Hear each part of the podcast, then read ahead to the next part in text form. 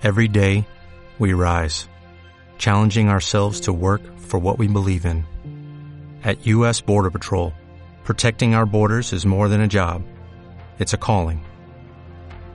Agents answer the call, working together to keep our country and communities safe. If you're ready for a new mission, join U.S. Border Patrol and go beyond. Learn more at cbp.gov/careers.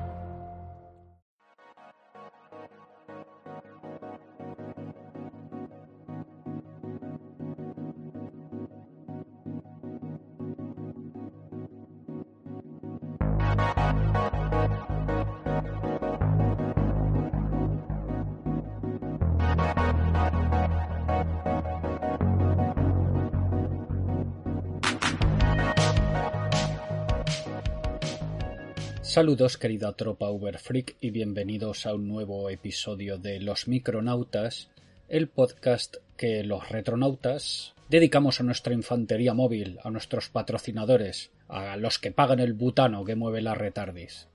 Eh, hace poco en Los Retronautas hablamos de un mundo feliz de Huxley y aquí os traigo hoy una obra que anticipa en varios años algunos de los temas del clásico de Huxley es considerada la primera novela de ciencia ficción mexicana y es una obra pionera en abordar el tema de la eugenesia en nuestra lengua. Me estoy refiriendo a Eugenia de Eduardo Urzaiz, obra publicada en 1919. Hablemos primero del autor. ¿Quién es Eduardo Urzaiz? Urzaiz nació en Guanabacoa, Cuba, en 1876 y cuando tenía 14 años, allá por 1790, su familia decidió salir de Cuba y emigraron a Yucatán, al sureste de México, en la costa atlántica, concretamente a la capital, Mérida. Durante el siglo XIX, Yucatán se había independizado dos veces, primero del Reino de España en 1821 y luego de México entre 1841 y 1846 para volver a reintegrarse en 1848 sufrió la Guerra de Castas, un conflicto entre los nativos mayas del sur y este de la península contra los blancos, entre comillas, eran criollos, los mestizos, incluso, bueno, parte de la población maya de otras zonas se enfrentó a ellos. Y bueno, este fue un conflicto que ocupó toda la segunda mitad del siglo XIX en el Yucatán y que se saldó con un cuarto de millón de víctimas. Pero por estos años también la península disfrutó de un gran desarrollo económico, gracias sobre todo a la industria enequera, basada en la explotación de la planta enequén o sisal, una especie de agave de la que se obtiene una fibra o sosquil de la que se derivaban productos como cuerdas, jarcias, costales, tapetes y que en aquella época trajo abundantes ingresos a la zona. Esto permitió que Mérida, capital del Yucatán, se convirtiera en la ciudad más próspera de América Latina, contando a principios del siglo XX con alumbrado público eléctrico, tranvías y el mayor número de millonarios per cápita de toda Latinoamérica. Mientras, claro, como suele pasar, pues la población indígena era explotada y las zonas del interior del Yucatán pues carecían de los servicios básicos. Respecto a Urzaiz, Obtiene el título de profesor normalista en 1894, empieza a trabajar en una escuela nocturna, en el 97 entra en la Facultad de Medicina y Cirugía, graduándose en 1902 y presentando una tesis sobre el desequilibrio mental. En 1904 es becado para completar y ampliar su formación en Nueva York, Estados Unidos, estudiando psiquiatría y obstetricia, dos materias presentes en la obra de la que vamos a hablar, por cierto.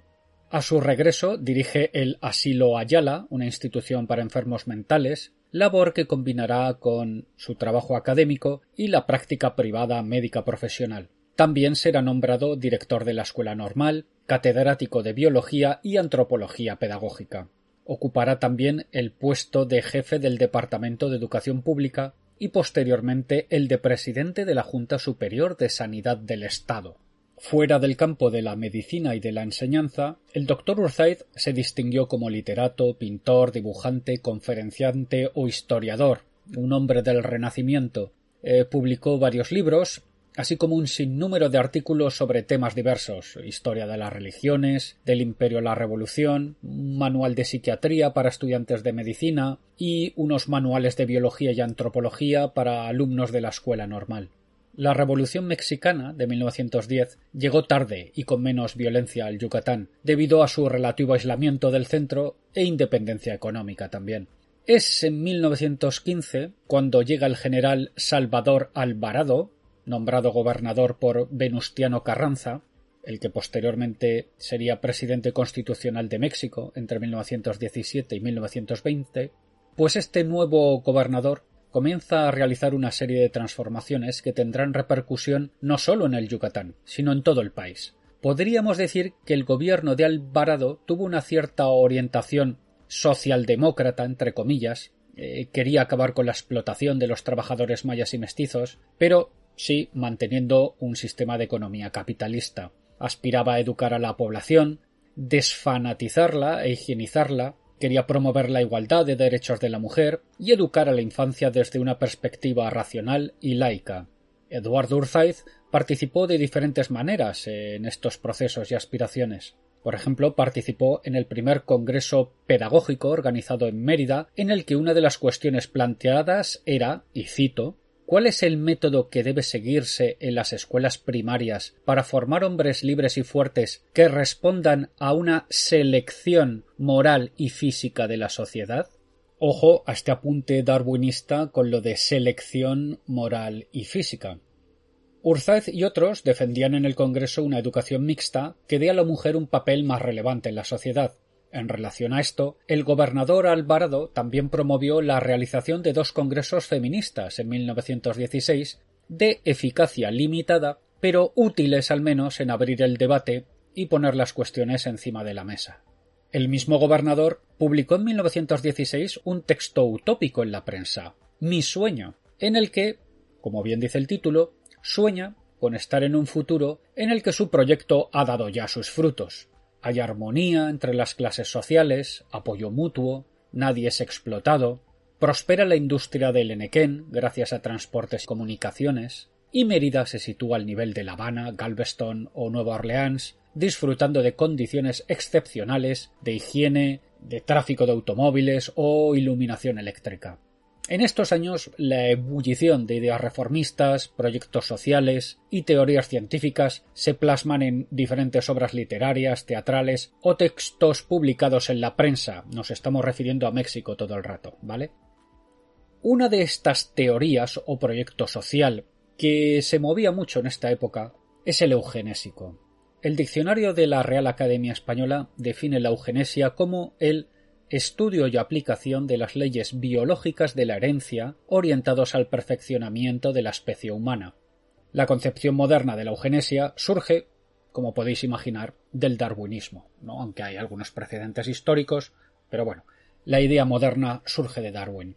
Fue especialmente el británico Sir Francis Galton quien tras leer a Darwin argumentó que los mecanismos de la selección natural en los seres humanos estaban siendo frustrados por los avances de la civilización, lo que llevaría a que los menos aptos perduraran y las sociedades humanas involucionaran a la mediocridad.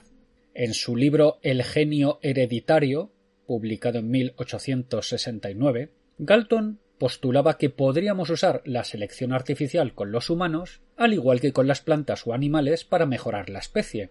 Galton en esta obra no concretaba ningún sistema de selección, y se limitaba a sugerir simplemente cambiar las costumbres sociales en lo que a los temas de reproducción, eh, formación de familias, matrimonio, pues se refería. El término eugenesia como tal aparece por primera vez en el libro de Galton Investigaciones sobre las facultades humanas y su desarrollo, de 1883, concretando la definición, en 1904, como la ciencia que trata sobre todas las influencias que mejoran las cualidades innatas de una raza y también con aquellas que las desarrollan hasta la mayor ventaja. Aclarar que actualmente la eugenesia es considerada una pseudociencia.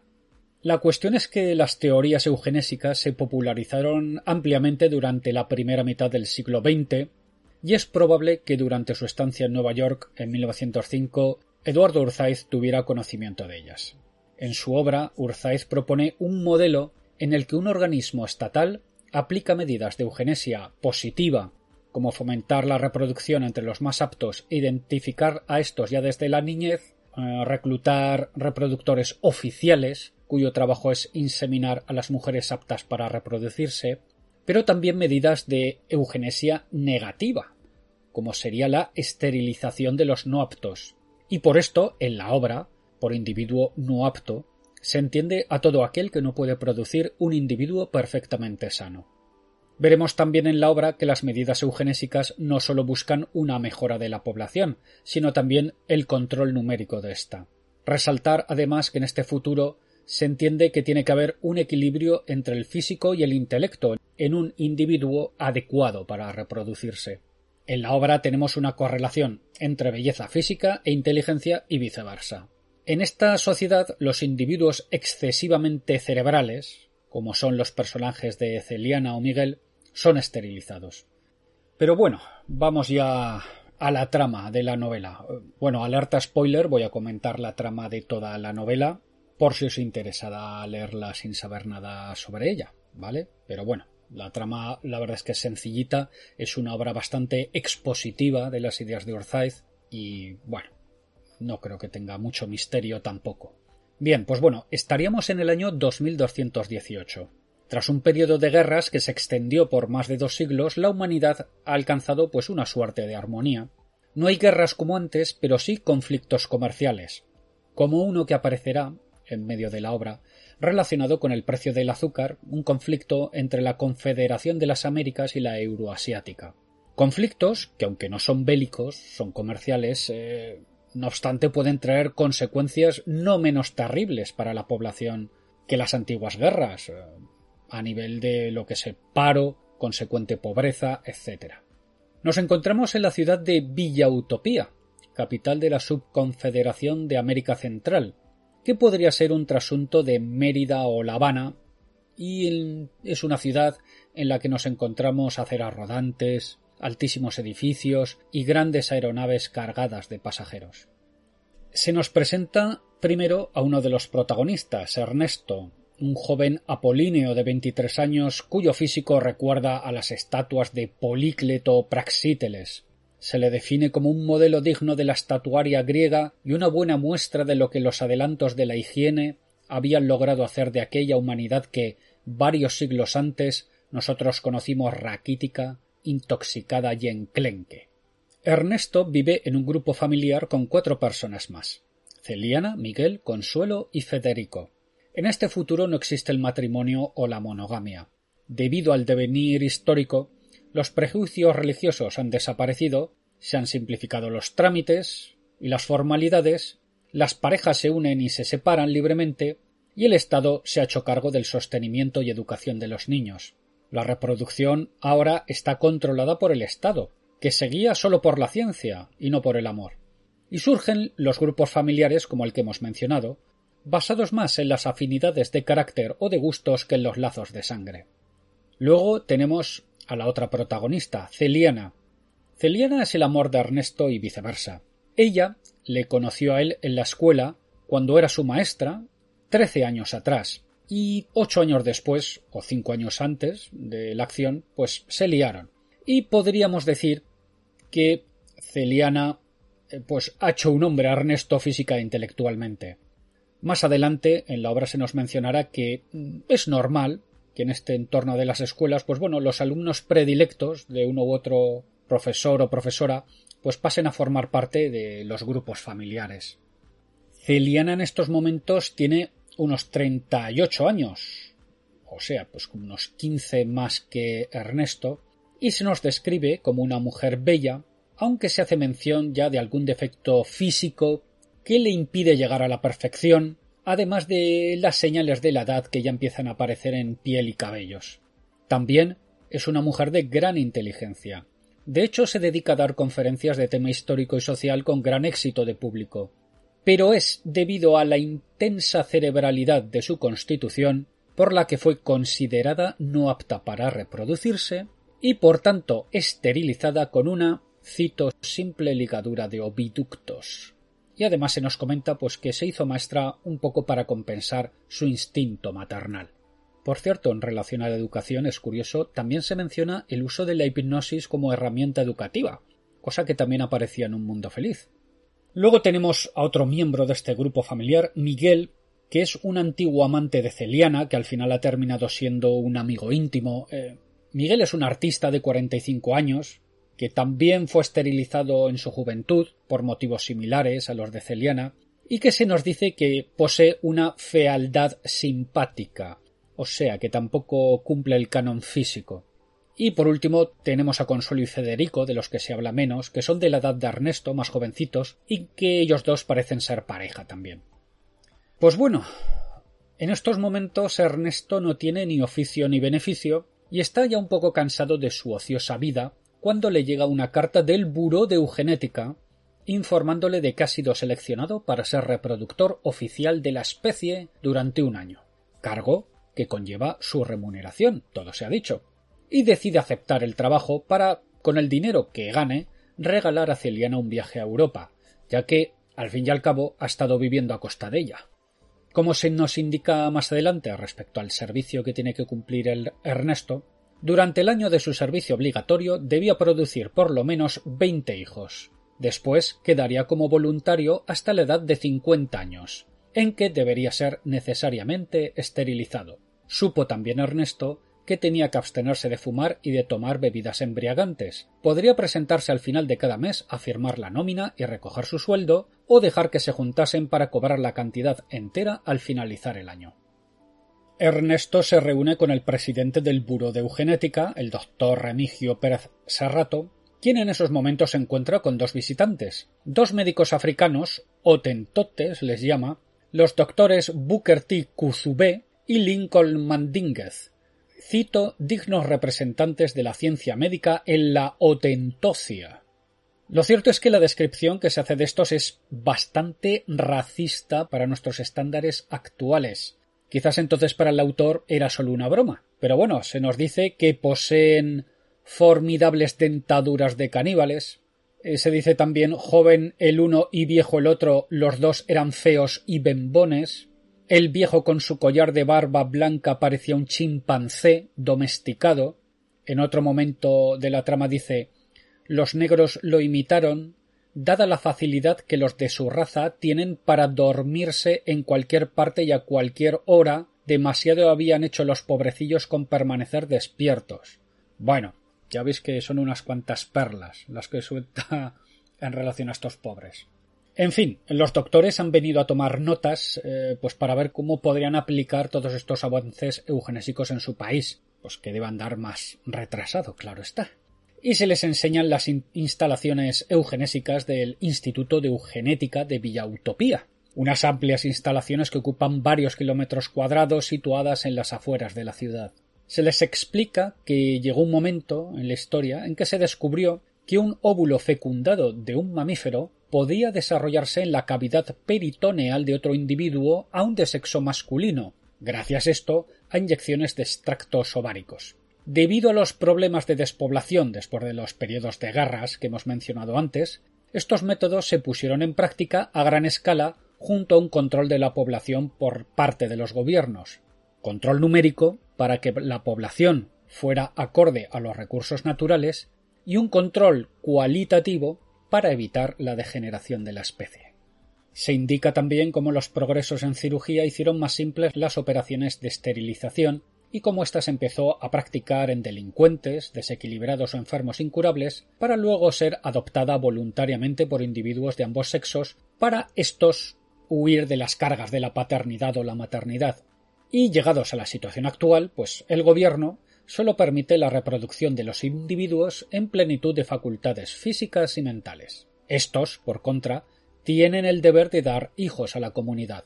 Prueba del éxito de esta política eugenésica es que cada año disminuye el número de niños esterilizados y también la población en cárceles, manicomios u hospitales de incurables, que en estos momentos es casi cero.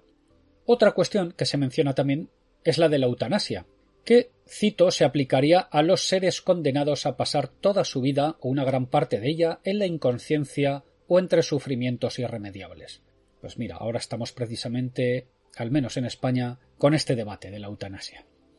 Bueno, van pasando por las diferentes secciones de las instalaciones eugenésicas, la sala donde se extraen los óvulos fertilizados, la sección donde se encuentran los hombres incubadores, los gestadores, en donde se nos explica que el periodo de incubación dura 281 días, tras el cual se extrae al bebé por la parotomía.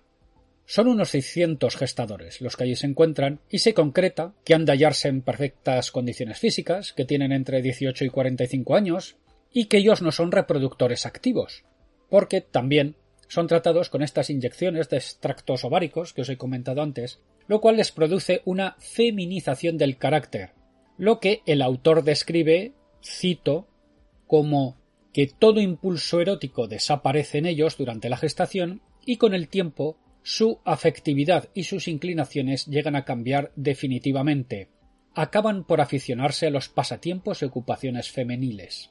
Bueno, estos gestadores son generosamente remunerados, lo cual es un incentivo, pero también se dice que al final, pues bueno, le acaban cogiendo el gusto a esto y que incluso los veteranos, cuando ya no pueden ser gestadores, pasan luego a servir en las guarderías. Posteriormente, el autor, en boca de los personajes, pasa a reflexionar sobre la educación en estos términos, y dice con su egoísmo y su mal entendido cariño, los padres torcían a menudo la vocación de sus hijos, falseaban su carácter y labraban la infelicidad de toda su existencia. Rara vez estaban debidamente capacitados para realizar con fruto la misión educativa que la sociedad les confiaba. Hoy, que el sostenimiento y educación de todos los niños son funciones del Estado, que las ejerce de una manera científica y racional, para nadie, pobre o rico, constituye la prole una carga. Pero la parte instintiva del amor paterno no ha desaparecido por completo, ni desaparecer puede, siendo como es una ley de la naturaleza. En resumidas cuentas, el Estado está capacitado para dar una educación racional, científica, a los niños, mientras que la educación de los padres solo se basaría pues en lo afectivo y emocional, y por tanto irracional. Pero volvamos con nuestros protagonistas, a ver qué hacen Ernesto y Celiana. Claro, Ernesto ha de empezar ya a cumplir con sus obligaciones de reproductor, y esto Celiana lo va a llevar bastante mal, aunque en silencio. Y es que ella está muy enamorada de Ernesto, y no podrá soportar la perspectiva de una futura ruptura de su relación, ya que ella tampoco se engaña, es consciente de que es mayor que él y que éste terminará conociendo a otra mujer más joven. Ernesto, en un principio, inconscientemente, irá dejando poco a poco de lado a Celiana. Veremos cómo la relación entre los dos se va deteriorando progresivamente. Llegará el distanciamiento, los silencios, las mentiras. Celiana, ante la perspectiva de perder a Ernesto, prefiere hacer como que no pasa nada, mientras intenta mitigar su dolor fumando cigarrillos de cannabis, a los cuales pues poco a poco se irá haciendo cada vez más adicta e irán deteriorando su mente. Celiana, llegado un momento, pues intentará recurrir al consejo de su antiguo maestro, don Luis, un apacible anciano que asiste a una tertulia de intelectuales, a la que acudirá también Celiana buscando la oportunidad de hablar con este don Luis. A través de las intervenciones en esta tertulia descubriremos más cosas sobre este mundo futuro. Hemos mencionado antes que había un conflicto comercial en ciernes. Esto llevará a los protagonistas a reflexionar sobre el antiguo concepto del patriotismo, con una visión fundamentalmente negativa. Llegarán a diferenciar en un momento dado entre el amor a la patria grande, que en estos momentos es la humanidad, un amor más abstracto, y como os he dicho, lo diferencian del amor hacia la patria chica, el terruño, la tierra donde uno ha crecido, y que este amor sí que se plasma ya en un amor más concreto, más emocional y más afectivo. Vuelven la vista al pasado y reflexionan sobre los conflictos del siglo XX, el fracaso de las democracias trasnochadas e hipócritas de las naciones liberales. Se habla de la aristocrática Francia, la colonialista Inglaterra, opresora de los pueblos más débiles, y, cito, los Estados Unidos, aquel conglomerado de mercaderes en que el obrero tenía vendido al patrono hasta su voto de ciudadano, en que los negros eran peor tratados que los animales y en que el capital gobernaba hasta el gobierno mismo. Vaya, vaya, aquí Urzaiz suelta una buena carga de profundidad. Bueno, recordemos que Urzaiz conocía a Estados Unidos de primera mano, y es curioso ver además aquí cómo, mientras antes ha podido hacer un humor racista con los personajes de color, denuncia en este párrafo el trato que vivía la población afroamericana en Estados Unidos. Bueno, siguiendo con eh, esta revisión histórica, comentan cómo la democracia se trocó en su momento en reacción, por cierto, parece acertadamente augurar el ascenso de los fascismos. Y también comenta cómo estalló un conflicto a escala global en el que participan todos los países, otra acertada premonición, y que llevan a la humanidad a una situación de agotamiento tal, tras siglos de guerras, como hemos mencionado, que hace que los contendientes al final dejaran las armas de motu propio por agotamiento y se abandonen las armas y las fronteras. Dice la obra, libres del gasto enorme que imponía el sostenimiento de los ejércitos, sin ambiciones de dominio ni temores del despojo, los pueblos se agruparon siguiendo las divisiones geográficas naturales de la tierra, socializadas las riquezas, las industrias y la agricultura, nacionalizado el comercio, los gobiernos pudieron limitarse a la función administrativa única que lógica y necesariamente les corresponde. Respecto a la situación social actual, dice don Luis, la realización del equilibrio económico, por imperfecto que pueda parecer aún, es la conquista más grande de cuantas ha realizado la humanidad en los últimos siglos, y creo firmemente que es casi imposible ir más adelante en este asunto. La igualdad económica absoluta, sobre ser utópica, resultaría en alto grado injusta, toda vez que no todos los hombres tienen las mismas aptitudes ni igual capacidad de producción. En la sociedad actual hay todavía pobres y ricos, pero estas palabras no marcan ya una diferencia tan radical y enorme como antes. Y otro personaje, el doctor Urrea, le replicará Los ricos de hoy son simplemente aquellos individuos bien dotados que poseen aptitudes suficientes para proporcionarse con amplitud todo lo necesario, más el lujo de lo superfluo. Pobres llamamos hoy a quienes por pereza, falta de ambición o escasez de facultades no ganan para permitirse caprichos o delicadezas. Pero todo hombre o mujer capaz de ejecutar un trabajo cualquiera por humilde y oscuro que éste sea, tiene asegurada una retribución, por lo menos bastante para subvenir a las necesidades elementales de la existencia, entendiéndose que en estas van incluidas muchas de las cosas que en otros tiempos se consideraban como secundarias. Bueno, aquí Urzaed parece casi retratar una especie de estado del bienestar, ¿verdad?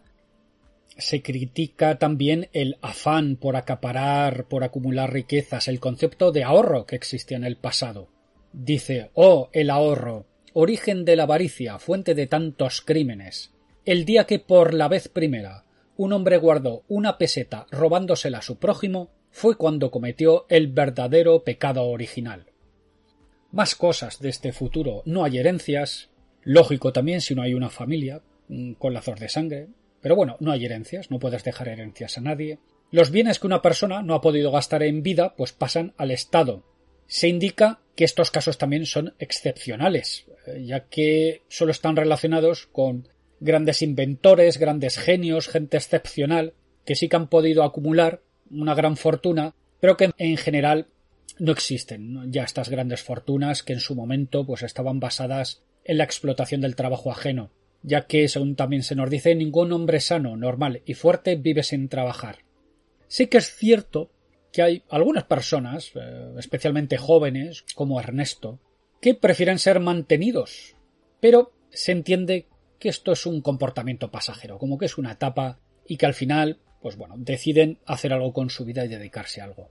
Según la obra, también al ser controlado el comercio por el Estado, se suprime al abusivo intermediario entre productor y consumidor. Al hacerse el Estado también con más recursos, es capaz de mejorar los servicios públicos, incluida también la obligación de mantener a aquellos que no se pueden valer por sí mismos, tanto ancianos como discapacitados. Pero volvemos a Celiana. ¿Qué pasa con la pobre Celiana? Pues bueno, esta al final logrará hablar con don Luis, pero esta conversación supondrá poco más que un desahogo. No saca ningún alivio de ello. Ernesto, por su parte, se sigue alejando de Celiana. Por un lado, debido a sus continuos encuentros sexuales, ha desarrollado pues un cierto comportamiento lúbrico, podríamos decir, y una afición a la parte puramente física de las relaciones. Pero por otro lado, al mirar en perspectiva la relación que ha tenido con Celiana, se siente culpable por haber vivido a costa de ella. Y ocurre esto de que el remordimiento se transforma en rechazo a quien deberíamos pedir disculpas. Mientras el Instituto de Eugenética celebra uno de sus bailes para que los reproductores se conozcan entre ellos. Y allí Ernesto conocerá a la bella, la perfecta Eugenia, que da nombre a la obra, y de la cual se enamorará totalmente. Tanto que cuando la deje embarazada decidirá que quiere ser él el gestador del bebé. Y tenemos aquí lo que podría ser, yo creo, un fragmento revelador de la obra. Y dice al enterarse de que tendría un hijo adorable por serlo también de la mujer adorada, adquirió la noción exacta de la utilidad de su existencia, vio claro el móvil de su vida en la prolongación de su ser a través de la vida y de la muerte. Y es que el amor, para merecer el calificativo de integral, no le basta con llenar por completo las aspiraciones fisiológicas, estéticas y sentimentales de la pareja humana. Tiene además que cumplir con su fin primero y natural, que es la perpetuidad de la especie. Cuando no responde a todos y cada uno de estos fines, degenera en ardor de semental, inconsciente y bruto, o se torna en estéril sentimentalismo. Y aquí tendríamos un poco, yo creo, la clave de la relación que va a tener Ernesto con Eugenia, una relación que va a tener un fruto para los ojos del autor, de la relación con Celiana, una relación puramente romántica y estéril. Mientras tanto, pues la pobre Celiana va hundiéndose cada vez más en los vapores del cannabis, de los cigarrillos que fuma, ante la impotente mirada de su amigo y familiar Miguel. Este al final resolverá presentarse ante Ernesto para obligarle a que sea un hombre y tenga el valor de terminar la relación con Celiana, de despedirse de ella. A Ernesto por su parte, algo le reconcome también la conciencia. Entiende que se ha portado mal con Celiana al retirarle la palabra, al dejarla de lado, y comprende que de alguna manera tiene que saldar cuentas con el pasado.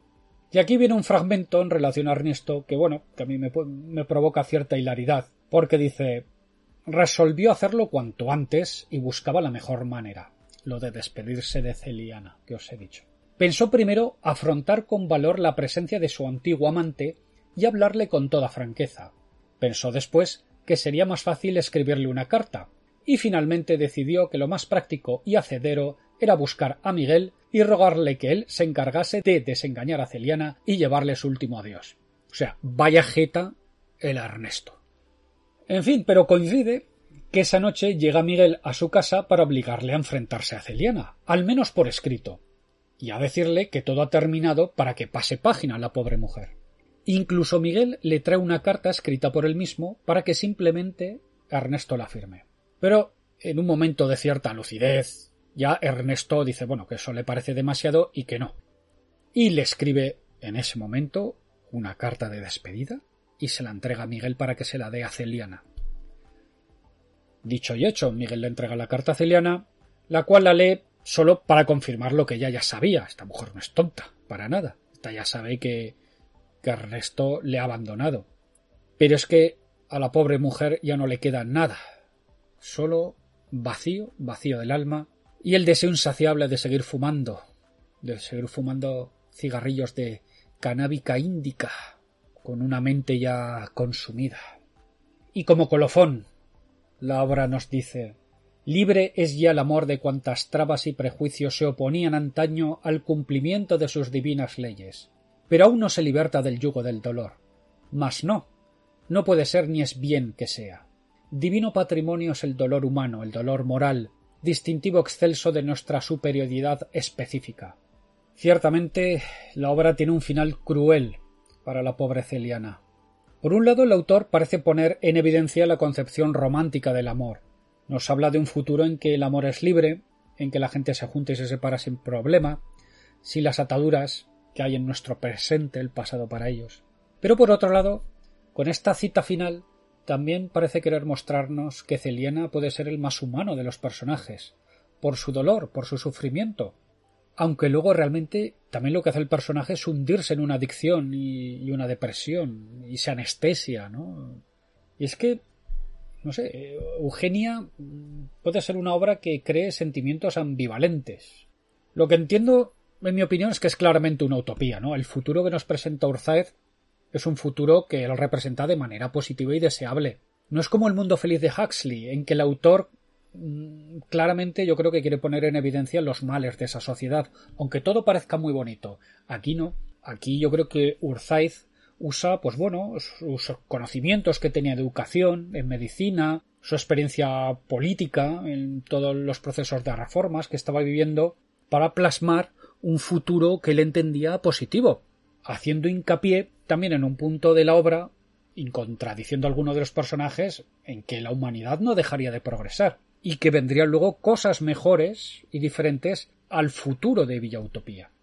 La historia de Celiana entonces es quizás la de una inadaptada a este futuro, una persona excesivamente cerebral, como se nos dice, que ha idealizado el amor, ya que siempre ha estado esperando al hombre ideal, ¿no? Se nos cuenta que antes de Ernesto no tuvo relaciones fructíferas. Y claro, encuentra a Ernesto, encuentra el amor ideal, parece que un poco lo, lo construye ella, ¿no? Porque ella lo educó también. Y claro, y lo pierde. Y no es capaz de asumir esta pérdida.